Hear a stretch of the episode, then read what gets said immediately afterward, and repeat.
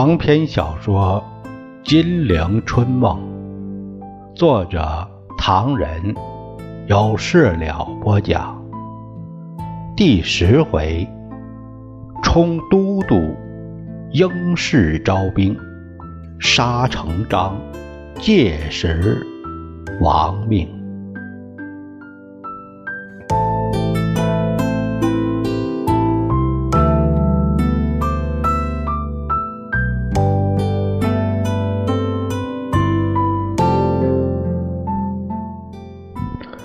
咱们话分两头，且说宣统二年，蒋介石同孙中山在东京初次见面那年，奉化有家信到达日本，说三月十八日那天，蒋锡侯生了一个儿子。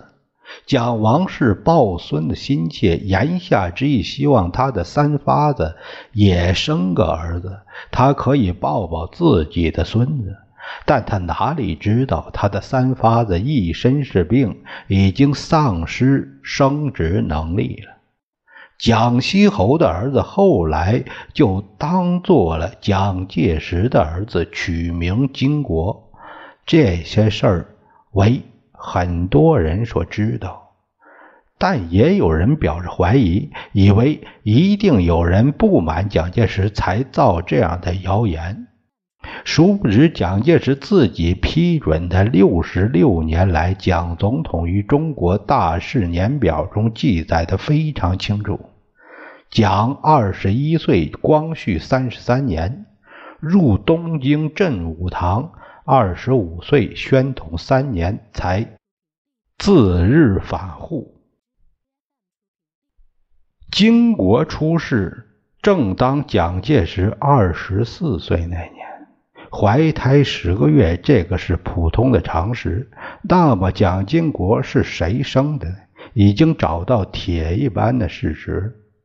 蒋王氏精明强干，治家甚严；蒋毛氏忠厚老实，绝不会同旁人生个崽儿。经国系蒋西侯所生，待成定论。不过这并不值得讥讽之处。如果坚持金国是蒋介石所生，而且还抬出礼义廉耻吓唬人，那才是令人可笑之感。蒋经国出事那年，孙中山第九次革命失败，广州新军举义受挫。同年，日本吞并了朝鲜，至总督。第二年，宣统三年三月二十九日，黄兴举义在广州，未成，死了七十二人。但革命形势愈趋有利，陈英是从日本返沪，蒋介石也跟着他来到上海。但他在国民党初期默默无闻，也谈不上地位。武昌起义后不到一个月，革命军已经占领十余个省，满清政权随之瓦解。其中以陶成章的浙江革命党团更是有声有色，不单攻下府署，而且还活捉了巡抚，建立了不少功劳。陈营是心中暗恨，怕陶成章在江浙一带掌握了领导权，可是也没办法。他那时也是江浙豪门的代表人，又是上海流氓组织的重要人物，有钱有势，可是就是没有一点革命功绩。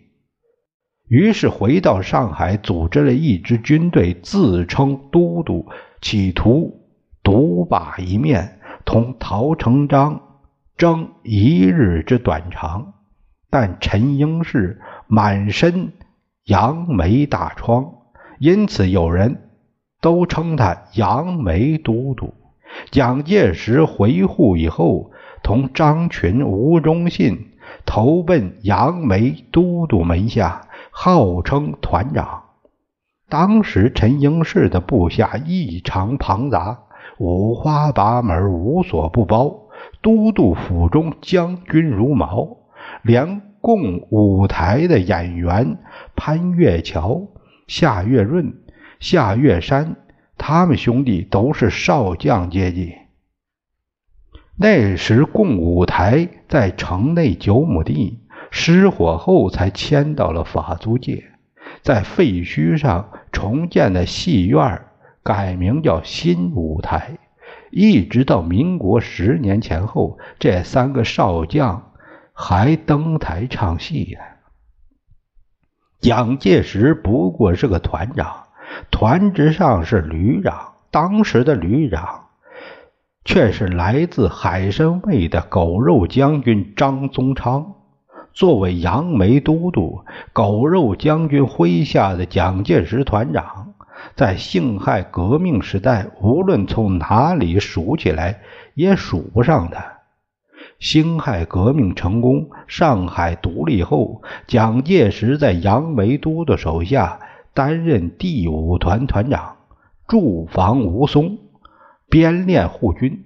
同年，孙中山从法国回来，各省代表在南京开会，推举孙中山为临时大总统。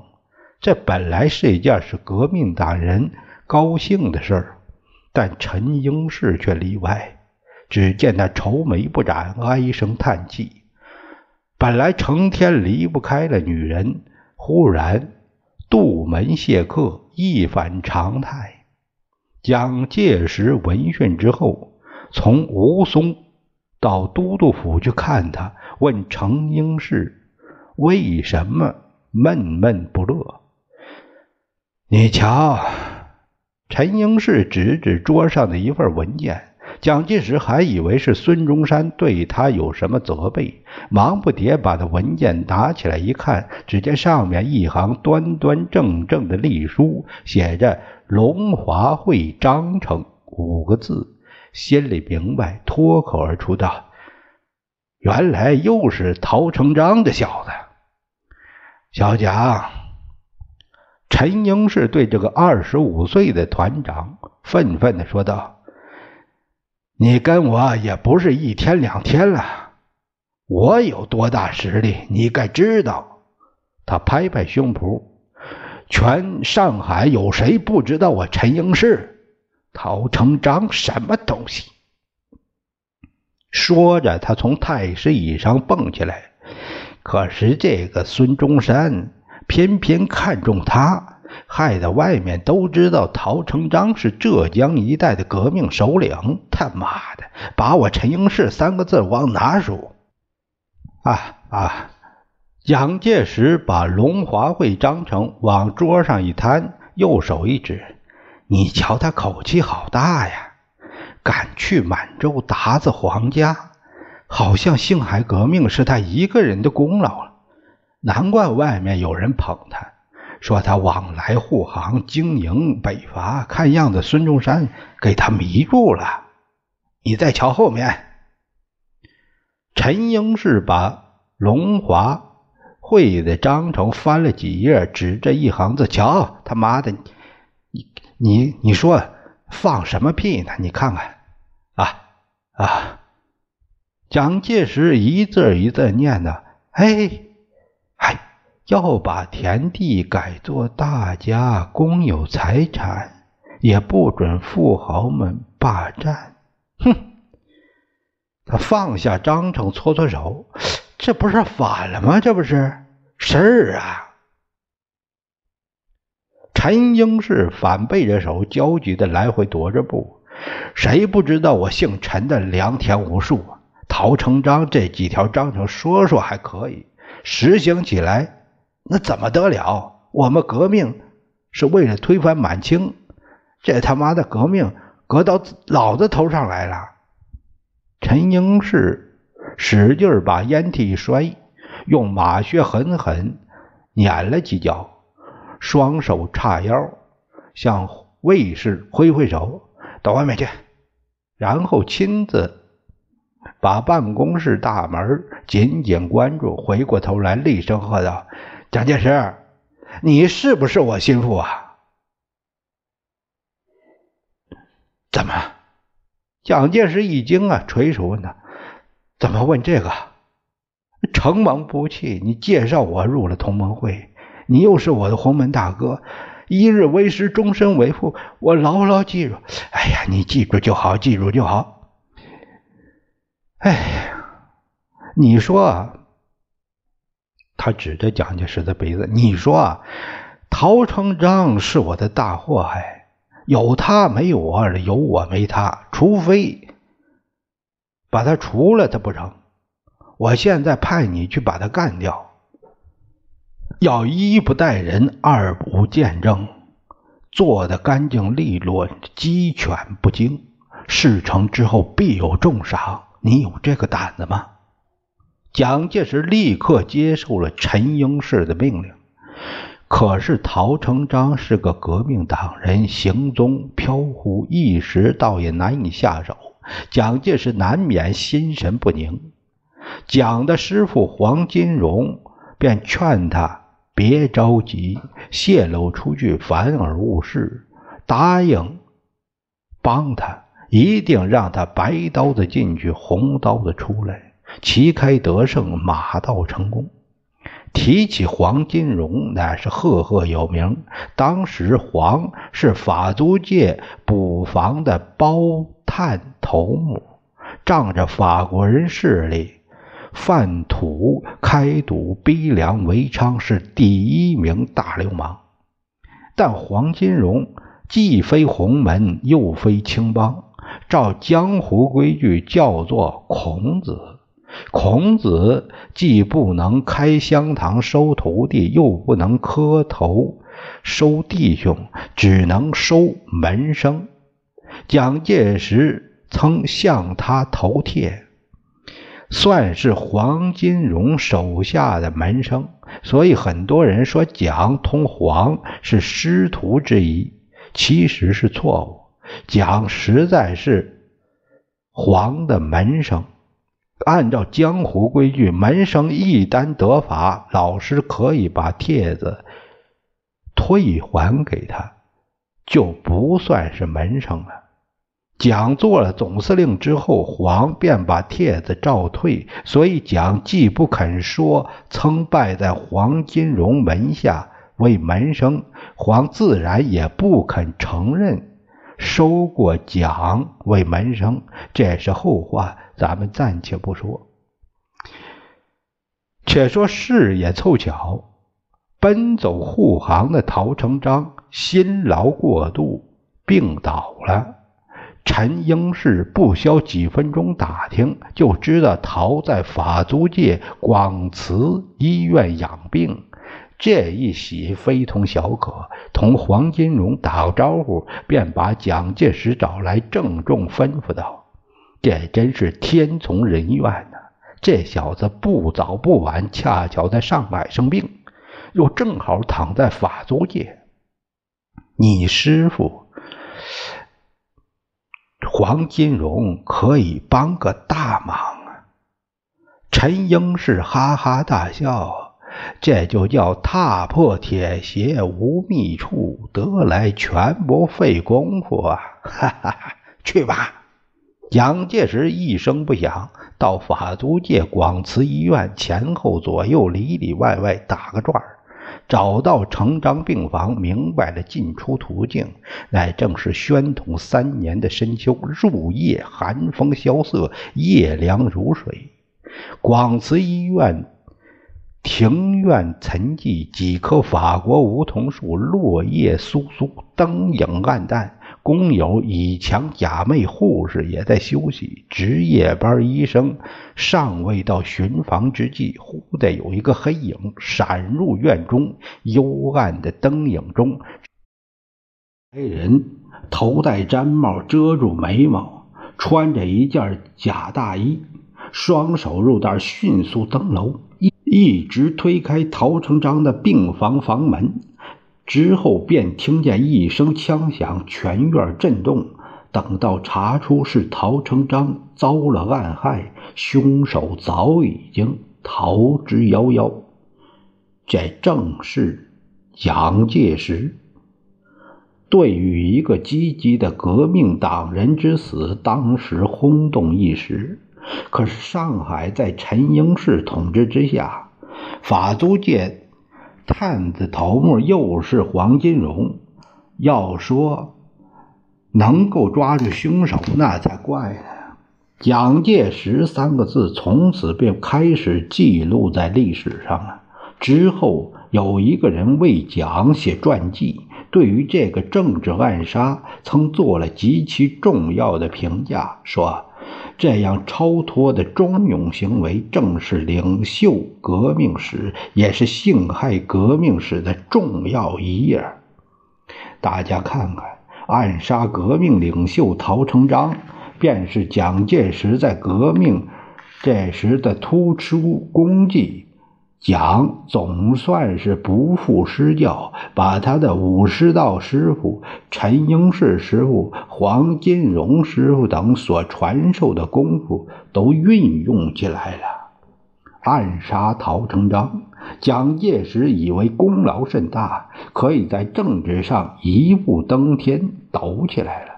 不料陈英士目的只是在拔除眼中钉，无意过早提拔蒋介石。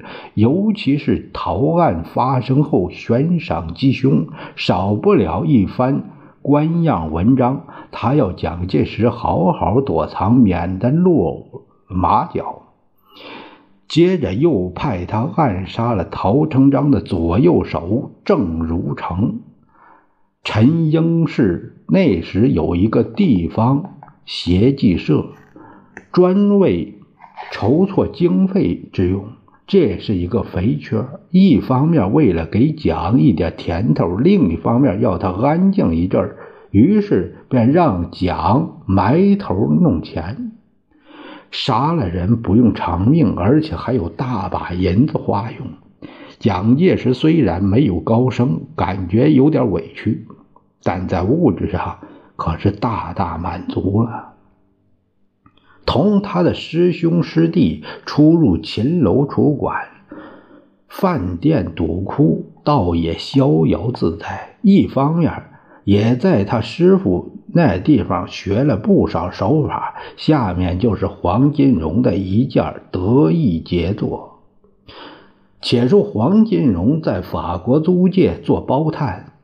专门帮助法国人敲中国人的竹杠。今天想出一种捐，明天增加一项税，后天又增加什么个罚则，拿来孝敬他的上司。法租界的大小法国官员，万里做官只为财。黄金荣能够帮他们刮钱，黄金荣就成了好部下。于是逐步高升，从一个普通探母到探长，再升到督察长。黄金荣得到法国人的信任，耀武扬威不在话下。但他光有法国人的后台还不够，他只能在法捕房的势力范围之内吓唬人。一般老百姓只要不违法、不违警，黄金荣还是奈何他们不得。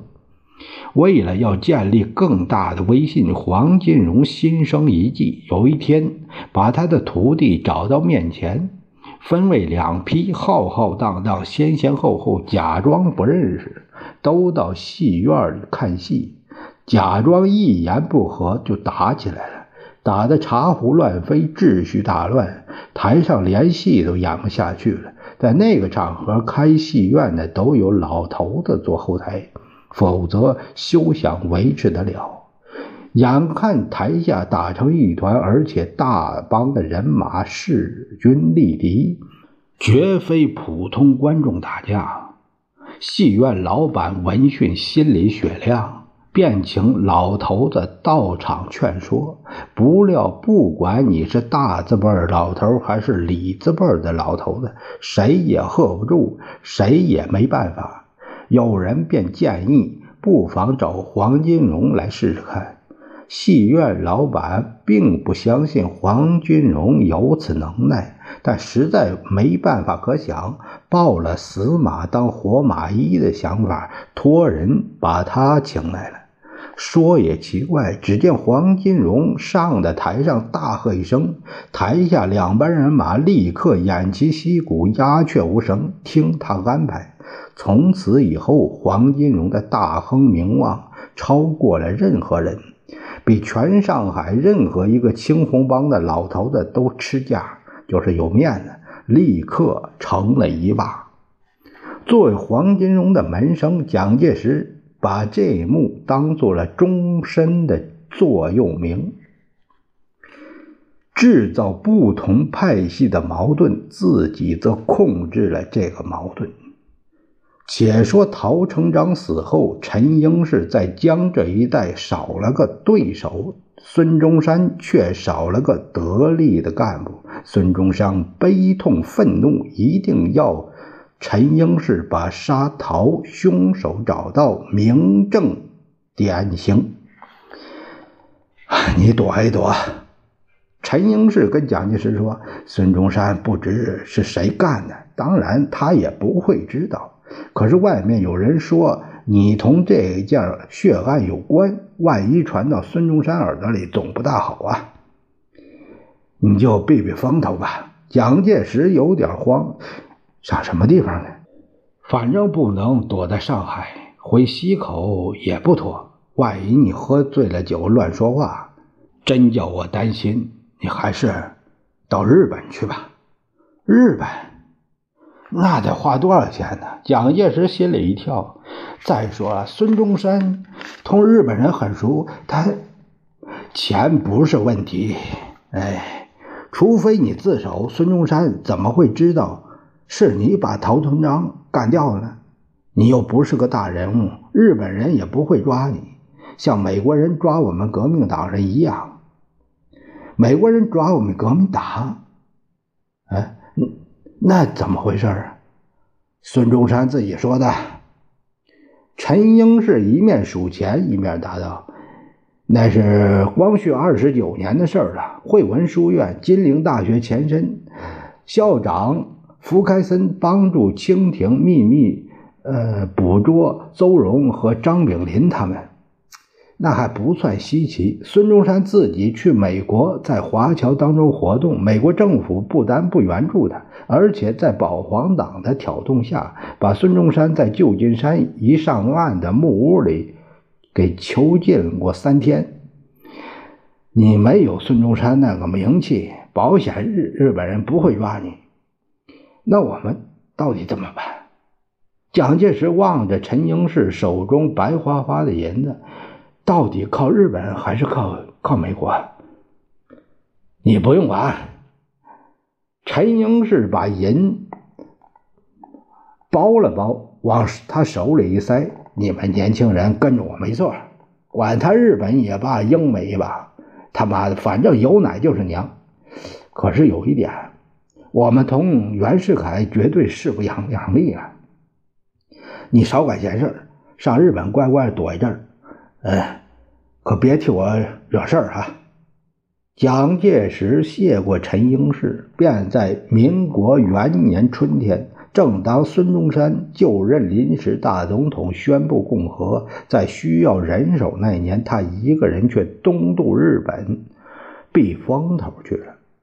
蒋介石的逃亡生活非常安定，因为没有人追他；但在情绪上他不安定，因为美国反对孙中山，要捧袁世凯起来。当时美国的《纽约论坛报》和《纽约太阳报》都用了十分恶毒的词儿来批评中国革命，说中国人根本不配自己管理自己。他指的是孙中山是恶毒的空想家，说他。耕者有其田的革命理想是单纯的狂想，这荒谬绝伦。但捧的是袁世凯，说中国非袁则亡，非袁不可，非袁不承认。消息传到日本，蒋介石有点摸不着头脑。这正是竟把革命当押宝，未知哪头有把握。